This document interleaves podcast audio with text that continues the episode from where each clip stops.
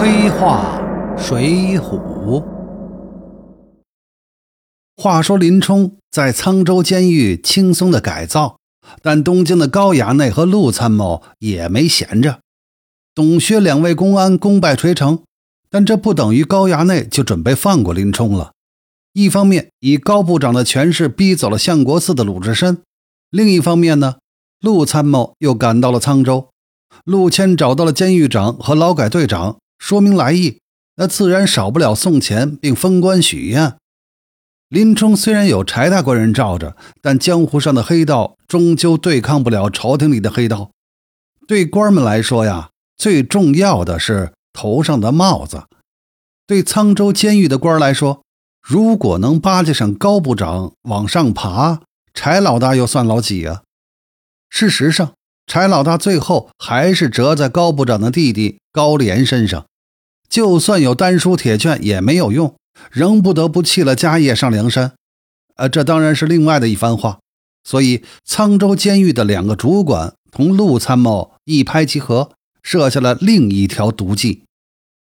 幸好陆参谋他们见面的时候正好在李小二的酒店，于是李小二就告诉了林冲，林冲也有些提防了。过了几天，监狱长暗记把林冲调到草料场上班，然后暗记放火烧了大军草料场。就算林冲没被烧死，但看管的草料被烧了，那也要判死刑的。陆参谋的计策条条都是巧妙而又狠毒。不幸的是，林冲的运气太好了，放火那天正好林冲在草料场的住所被雪压坏了。只能到山神庙躲避风雪。正巧陆参谋、高衙内的小兄弟富安，还有劳改队长放火归来，到山神庙，得意洋洋地夸耀自己的计谋。至此，林冲已忍无可忍了。要是林冲再忍下去，嘿，恐怕也没有资格上梁山了。于是，林冲出手了，将这三个人全给杀了。至此。天下之大，已无林冲之路了。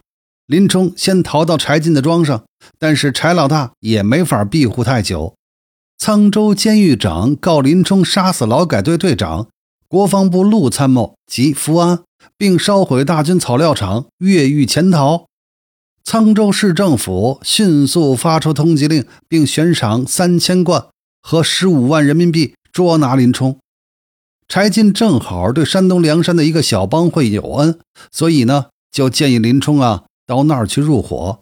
于是林冲别无选择，只能上梁山，走上了黑社会的这条不归路。林冲上梁山之前的故事就到此为止了。林冲投奔梁山，开始了他个人精彩纷呈的黑道生涯。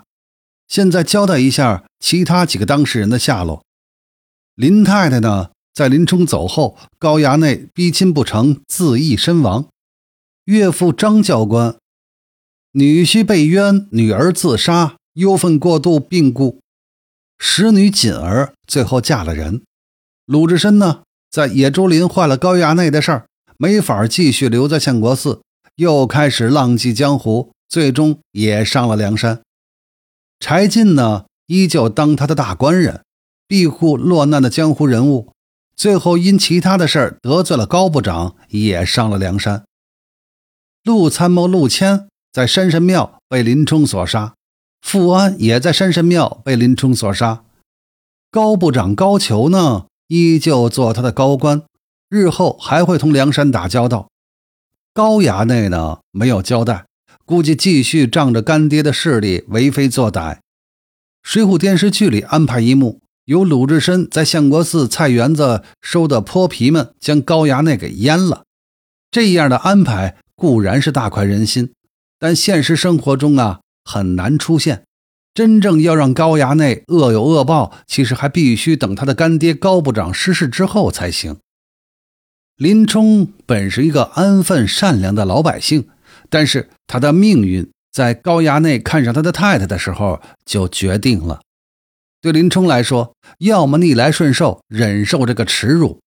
现实生活中，大部分的善良小民恐怕都是选择这条路。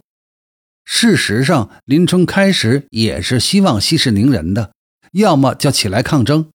对一个小军官来说，对抗权高势大的高部长是没有任何胜算的，除非林冲能在朝廷中找到另一个权高势大、同高部长不对付的政敌当靠山，这样林冲就会成为高层政治斗争的一枚棋子儿，其命运啊未必会比上梁山好多少。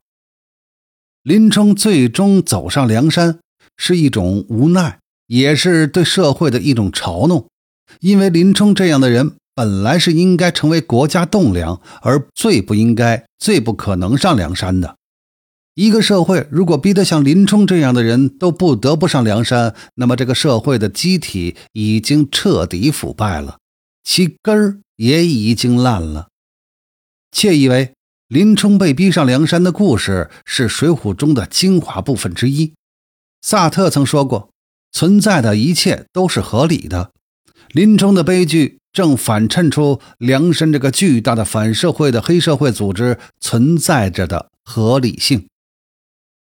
林冲在那个风雪夜杀了陆谦富安之后，被沧州权势通缉，在柴进的安排下逃过追捕后，投奔梁山。事实，梁山只是一个小帮会，只能劫一些单身的客商，对商队都不敢下手。规模呢，也不过几百人。为首的老大白衣秀士王伦不在一百零八将之内，其余三个摸着天杜迁、云里金刚宋万、汉地忽律朱贵，那都是小角色。所以，林冲成了小黑帮转型的关键人物了。